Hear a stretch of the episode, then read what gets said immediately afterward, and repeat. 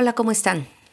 Nuevamente aquí con ustedes saludándolos y agradeciéndoles por su compañía. Les platico que este ha sido uno de los episodios más difíciles de escribir.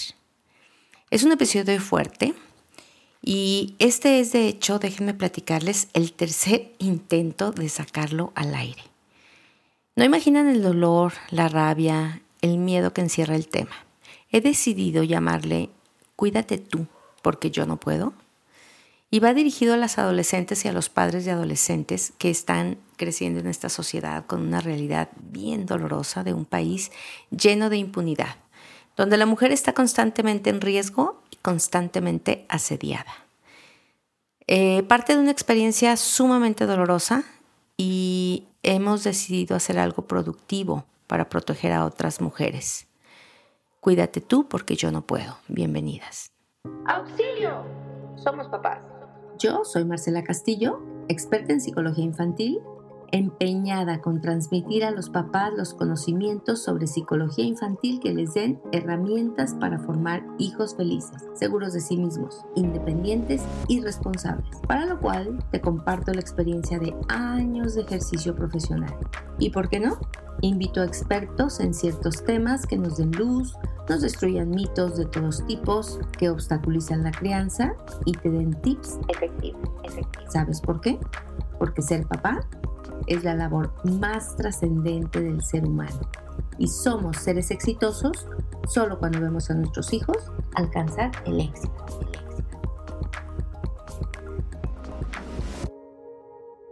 Miren, cada madre al tener en brazos a sus hijos y especialmente si tiene una niña, quisiera, quisiéramos encerrarla en un capelo. No permitir que nunca, nunca les toque la maldad, que nunca sientan dolor, que no experimenten sufrimiento. Pero conforme nuestras niñas van creciendo, esto se va convirtiendo en algo imposible. No podemos frenar su ansia de vivir, su necesidad de ser independientes, ni impedir que cada vez se alejen más de nuestra protección, de nuestro cuidado. Como ustedes saben, yo tengo dos hijas. Siempre soñé con tener hijas, me encantan las muñecas, la cocinita, hacer trencitas y esas cosas de niñas. Y cuando el ginecólogo las sacaba de mi barriga y las ponía en mis brazos, me embargaban dos grandes temores. Primero, no quiero que nadie le rompa el corazón. No quiero que sufra de mal de amores. Quizás yo sufrí mucho de mal de amores y por ello pensaba de inmediato. Pero después pensaba, no quiero que nadie la lastime, no quiero que nadie irrumpa en su intimidad ni viole su inocencia, no quiero que la toquen de manera violenta nunca. Qué triste que al recibir una nena en tus brazos sea este uno de los primeros pensamientos que pase por tu mente. Qué triste de verdad que no podamos vivir libres sin importar que seamos niños o niñas. Pues bien, como se imaginarán, mis hijas crecieron con mucho cuidado, muy advertidas de los peligros que ve en la sociedad. Siempre les hablé de que tienen que cuidarse de los extraños, que había gente mala allá afuera. Fueron niñas muy cuidadas, con una madre muy cercana, atenta a sus necesidades y no solo cuidé a las mías, cuidaba a un puño de niñas que crecían alrededor de las mías. Cuidaba a mis hijas postizas, que he tenido muchísimas, en diferentes épocas de la vida.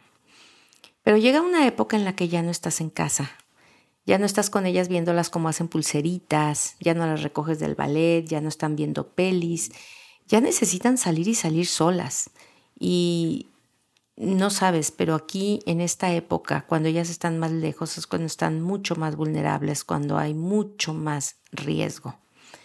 Entonces, cuando ellas se convierten en adolescentes, yo recuerdo que no tuve paz en mi alma. Me convertí en una mamá un poco fanática y asfixiante. Impuse reglas como yo te llevo, yo te recojo, punto. No puedes jamás subirte con un desconocido. Si no te llevo, yo no puedes ir. Si no te puedo llevar, ni modo, despídete. Si no tienes edad, no vas a un antro. No puedes tomar nada que te ofrezcan, ninguna bebida preparada. No tomes nunca de más porque puedes perder el control sobre ti.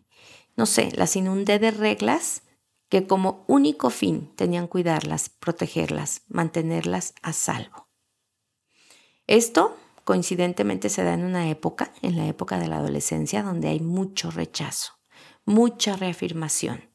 Tus papás te sobran, te enfadan, no entiendes ese montón de preocupaciones que te impiden sentirte libre, tomar un chorro de decisiones, divertirte, enamorarte, arriesgarte, sentirte grande, salir al mundo, etc. Muchas se pueden estar sintiendo identificadas. Yo conozco muchísimas madres, madres este, con las cuales me hice equipo, con valores afines, que cuidábamos a nuestras hijas, nos cuidábamos a las de unas, a las de otras, teníamos más o menos las mismas reglas y nos sentíamos a salvo mientras nuestras hijas estaban juntas. Eh, y escuchábamos noticias de niñas desaparecidas, niñas abusadas, chicas que no volvieron a casa o que volvieron tras haber sido amancilladas y marcadas por el dolor de la violencia y el abuso. Esto es muy fuerte cuando lo escuchas, sobre todo si eres madre, de una mujer o madre de un adolescente, esto es muy fuerte, no dejas de estremecerte. Cada que imaginas este, pues que este caso pudo tocar a una hija tuya y sientes un horror que te lleva a veces a levantarte en contra de la violencia, en contra de la sociedad. Una madre, eh, a pesar de todo el amor, de toda la educación, a pesar a veces de todas las barreras y los cuidados y de todo el control que haya tenido con sus hijos, a veces se da cuenta que esto no fue suficiente, que no pude cuidarte lo suficiente, que hubo un momento, un pequeño momento, una noche, una tarde, un regreso en el que yo no estuve ahí a tu lado para cuidarte. A lo mejor no podía yo, o a lo mejor necesitabas crecer y experimentar tu libertad. Entonces algo pasó en tu vida, algo que te rasgó al, al alma, algo que te marcó, alguien te dañó, y este es un infierno donde se lidia con emociones como la rabia, la culpa, la indignación, el miedo, la impotencia. Y un momento de esto sucede cuando llega María, una niña que creció muy cerca de mí, y me dice, Marcela, te quiero contar lo que pasó esa noche. Esa noche en la que yo no llegué a casa. ¿Recuerdas aquel día? Claro que la recuerdo.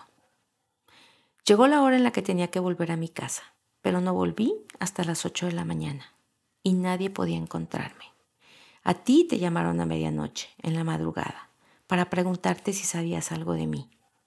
Tú te uniste a la búsqueda. Llamaron hasta la última de mis amigas, a mis primas, a mis tías. Sé que estaban todos desesperados.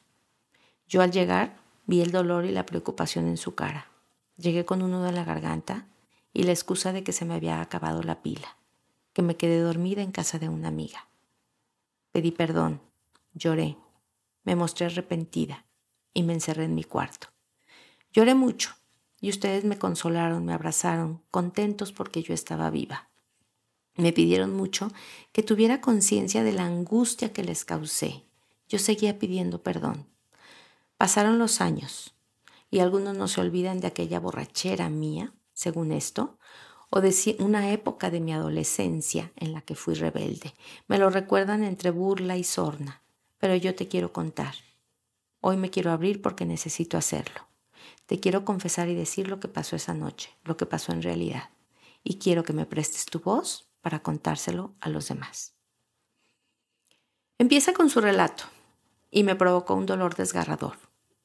Un dolor que no tiene nada que ver con escuchar las noticias en los diarios de una niña que ha sido violentada, un dolor que te lleva a desconectarte, a encontrar dentro de ti a los sentimientos más violentos que no imaginabas que podías albergar, y donde toda tú eres rabia que se quiere volcar sobre aquel que lastimó en lo más profundo a quien tú amas, a quien tanto cuidaste. Te sabes capaz de matar por defender un hijo o una hija, y entiendes que cuando las mujeres incendian, rompen, pintarrajean y destruyen piezas de arte, monumentos, es poca cosa para lo que quisieras hacer con los agresores. Eso no se compara con lo que te han hecho a ti. Y solo preguntas, ¿dónde está esa persona? Para destruirlo con una violencia hasta ahora desconocida en mí.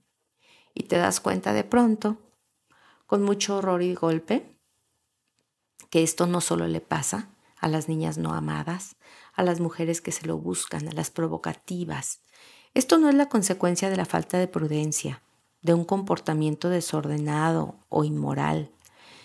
Eh, esto no suceda allá lejos, en mujeres con vidas caóticas que no miden las consecuencias de sus actos.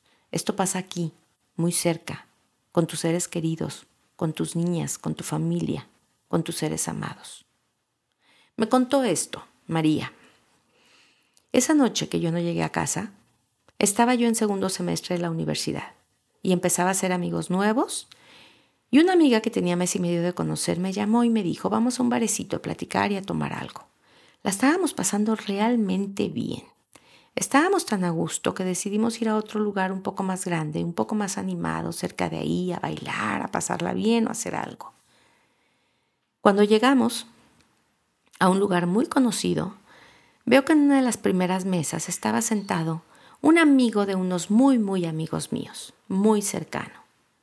Lo conocía desde pequeño, desde que él tenía cinco años. Habíamos convivido en varias ocasiones. Estaba con su hermana en la mesa y nos saluda, nos recibe súper bien y nos invita a sentarnos en la mesa. Pasamos ahí un rato, una hora y media muy agradable. Nos encontramos con otros amigos, bailamos, y llegó la hora en la que decidimos pues, que ya deberíamos volver a casa, que ya, ya, que ya era hora, que ya nos sentíamos un poco cansadas. Y en ese momento este chavo me dice, ¿tú para dónde vas? Ah, me dice, yo voy para ese rumbo. No desvíes a tu amiga, yo te llevo. Yo me voy también ya y yo te doy un ride. Él era un conocido de la infancia. Yo no había tomado mucho. Yo estaba perfectamente consciente. Él no iba solo. Él iba con su hermana. Entonces acepto. En eso me dice, mira, nada más me voy a terminar esto que tengo en el vaso y nos vamos. Al fin ya compramos la botella. Me pareció lógico. Me dice, tómate algo y me prepara de la botella en la mesa, donde habíamos estado tomando toda la noche, me prepara un trago. Yo le acepto ese trago más. Le doy dos tragos, había súper normal. Pero desde el segundo trago empiezo a sentir algo raro. Me empiezo a sentir muy mal empiezo a tener como flashazos de conciencia. Todo se ponía como oscuro, como nublado. No sabía bien si yo estaba parada o sentada. No recuerdo cómo salí del lugar, si bajé las escaleras. Solo me acuerdo haberme subido a la camioneta. Yo estaba en la parte de atrás. Él se sube a mi lado y adelante venía su hermana. Le pidió él a un empleado del bar que manejara. Pasamos frente a mi casa donde él debía pararse. Y recuerdo que le dije con mucha dificultad, ahí, ahí, ahí es mi casa. Sin embargo, él y los otros me ignoraron y la camioneta, siguió manejando. Ni su hermana ni el chofer reaccionaron. En un rato, no sé cuánto, llegamos a unos departamentos en los cuales yo alguna vez había estado y bajamos. Yo me sentía muy mal, me sentía realmente mal, sentía unas náuseas tremendas, me sentía débil, pero sobre todo los flashazos de conciencia. Todo se ponía oscuro, pero después podía caminar un poco. Me vomité encima y pasé al baño a asearme.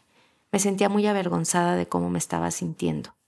Me lavé la cara, me lavé el cuerpo, estaba toda vomitada. No entendía lo que pasaba ni por qué estaba yo ahí, ni por qué no podía mantenerme en pie seguían los flashazos de conciencia. Estando en la regadera, porque decidí meterme a bañar, me sentía muy avergonzada. Me siento en el piso porque ya no podía mantenerme en pie.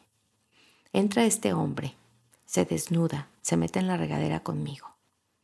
Yo de pronto tuve cierto control y empiezo a tratar de rechazarlo, le pido que se vaya. Sale del baño y al rato me avienta ropa que era de su hermana. Me la aventó al piso. Era ropa seca. Recuerdo que me la intenté poner, pero ya no supe más de mí. Desperté en la cama al día siguiente, con él desnudo a mi lado. A mi lado, en el piso había también un tampón que yo traía puesto la noche anterior. Me levanté muy apenada, dolida, confundida. Yo no sabía qué pasó. Recogí el tampón y me voy al baño, sintiéndome mal, sucia, asustada. Salí del baño temblando. Le pedí que me llevara a mi casa. Él se levantó como si nada, se puso sus pants y salimos. Le pedí en las escaleras que me prestara su celular para llamarle a mi papá. Yo sabía que esto no era una situación normal, que yo debía haber llegado a mi casa y que seguro me estarían buscando desesperadamente. El teléfono de mi papá era el único que me sabía de memoria, por eso le marqué. Escuché de inmediato la voz de mi papá, entre aterrado y aliviado. Me di cuenta del caos que se había armado en mi ausencia. Llegué a casa y me preguntaban todos, ¿qué te pasó? ¿Qué pasó? Yo la verdad no sabía qué contestar, porque en ese momento yo tampoco sabía qué me había pasado. ¿Qué me había pasado? No lo podía creer, no lo había procesado. Había un dolor muy fuerte, una incredulidad de que a mí me estuviera pasando algo así. Recuerdo que ese día Después de dar algunas explicaciones, no sé si absurdas, no sé si contradictorias, me metí a bañar. Me sentía tremendamente sucia. Después me metí a la cama y me dormí todo el día. No quería estar despierta, no quería pensar, no quería recordarlo. No quería darme cuenta de lo que me había pasado. Al día siguiente le llamé porque me asaltó la preocupación de estar embarazada y le pedí que me dijera qué había pasado si él se había cuidado de alguna forma o si yo tenía que hacer algo, si yo podría estar embarazada. Él me contestó secamente que no había pasado nada, que yo me había quedado dormida. Y en ese momento, por increíble que parezca, yo decidí creerle. Yo preferí creerle porque era menos doloroso. Aunque las evidencias, mi malestar, su desnudez, el tampón en el piso, todo, todo indicaba que él me había abusado, que me había penetrado, pero yo me engañé. Me engañé ocho años. Ocho años en los que veía noticias de abuso y violaciones. Pero yo no me atrevía a recordar esto. No me atrevía a voltear adentro y a reconocer que yo fui abusada. Hasta que escuché el testimonio de una amiga en Facebook, en el cual ella relata que fue abusada en una situación diferente a la mía pero reconozco en su descripción los mismos sentimientos que yo he estado teniendo todo ese tiempo. Y entonces, cuando la leo, fue como si se abriera una compuerta que deja salir de golpe todos los sentimientos que yo tenía guardados en lo más profundo de mi corazón y todo el dolor que durante ocho años he mantenido encerrado. Y lloré y lloré y lloré. Y daba vueltas en la noche, en vela, con dolor, con rabia, con impotencia. Habían pasado ocho años y no podía ya en ese momento hacer absolutamente nada en contra de él. El miedo me había paralizado ocho años.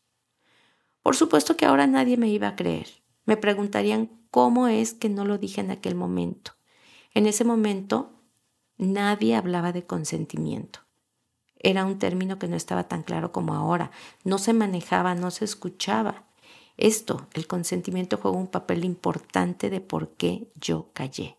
En mi mente pensé que yo estaba tan mal, tan borracha o lo que fuera, que seguro yo no le pude decir que no. Me vino la culpa.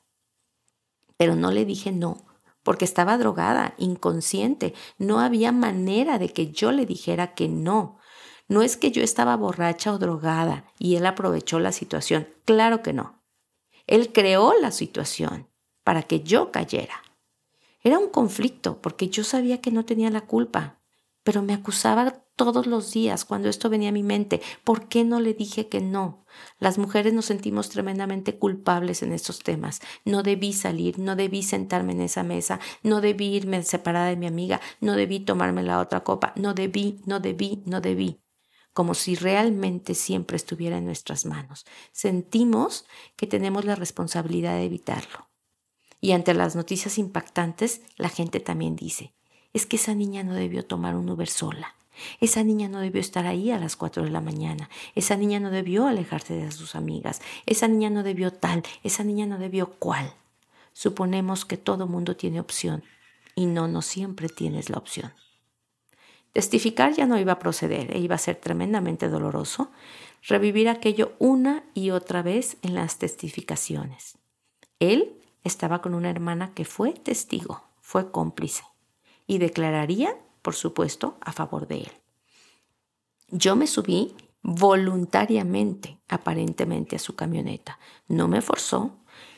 Él es una persona que tiene un poder adquisitivo que le iba a permitir defenderse y cambiar la historia sería su palabra contra la mía.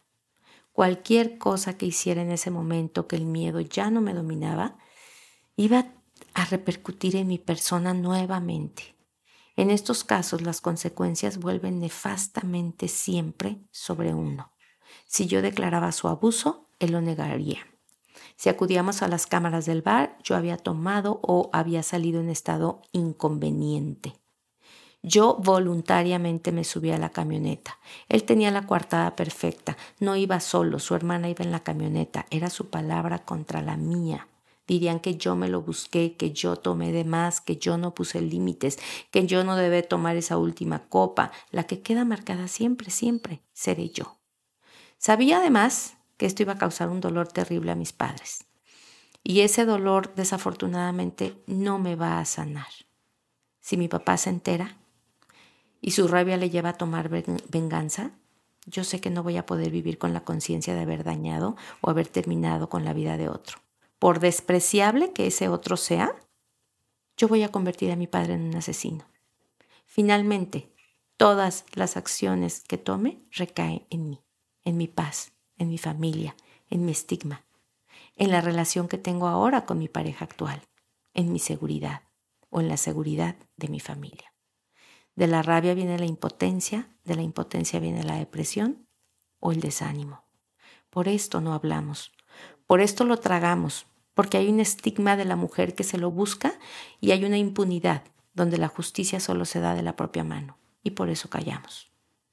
Pero cuento esto porque tenemos que ser la generación que frena esto, la que habla, la que no se culpa más. Es lo mejor que podemos hacer alzar la voz y evidenciar que no le pasa a alguien por allá lejos en una colonia marginada con un drogadicto que no conoce. Nos pasa en la colonia Providencia de la ciudad de Guadalajara, en el bar de moda, con una persona que conoces desde los cinco años, que viene acompañado de su hermana. Las mujeres nos traicionamos, no nos cuidamos, no nos protegemos. Yo ahora sé que no era muy noche, que no iba sola, que no tomé de más, que no probé un drink preparado, que no me subí sola al auto con él, que su hermana estaba ahí, que no rompí absolutamente ninguna de las reglas o de los protocolos de seguridad que mis padres me habían enseñado. Solo ejercí mi legítimo derecho de salir a divertirme con mis amigas un fin de semana.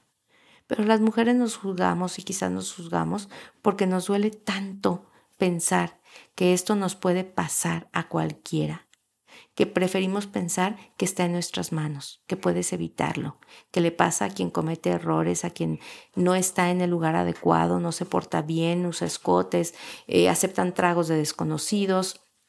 Y esto es traicionarnos. Entonces, nos da tanto dolor sabernos víctimas, saber que sin cometer errores podemos llegar a hacerlo, que es un mecanismo de defensa. Esto no me va a pasar a mí yo sí me cuido, yo sí sé lo que tengo que hacer, yo no me drogo, yo no soy una borrancha empedernida.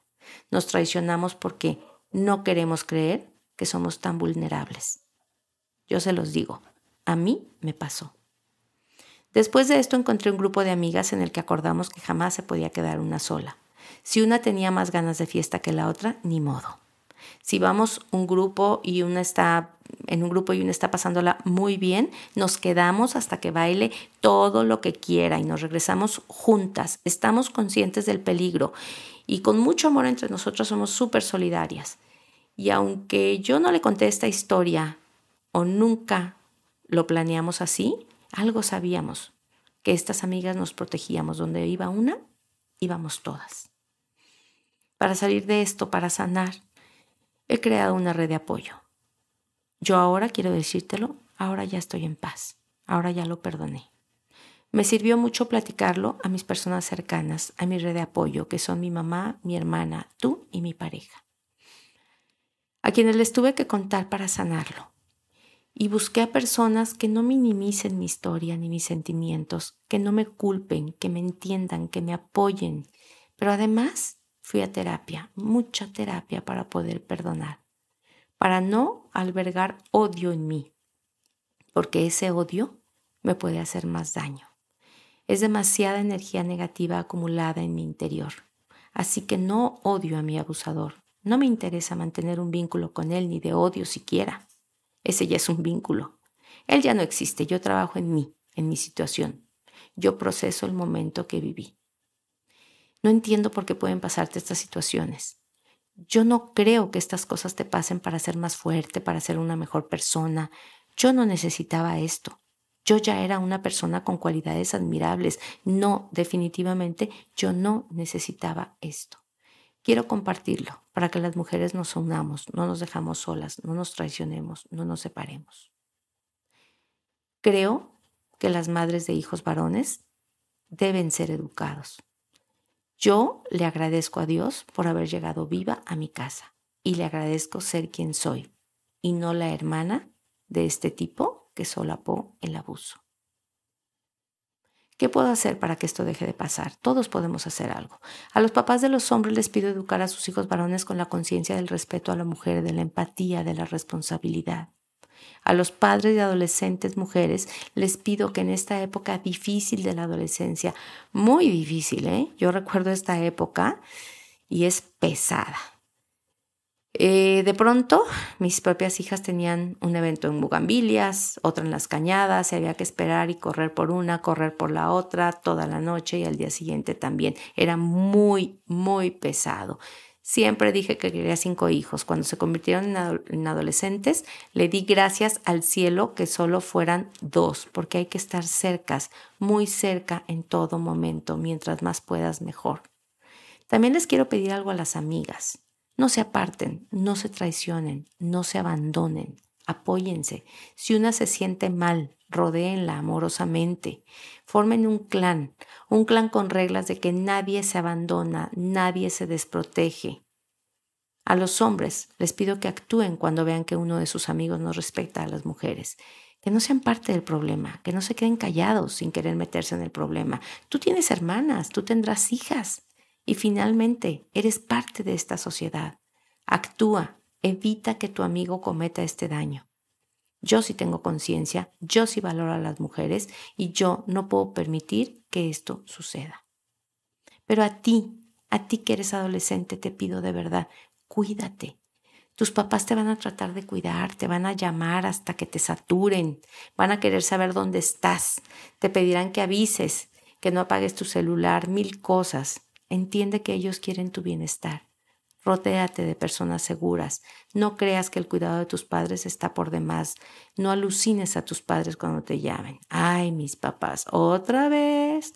Es que no le contesto en 15 minutos y se pone mal.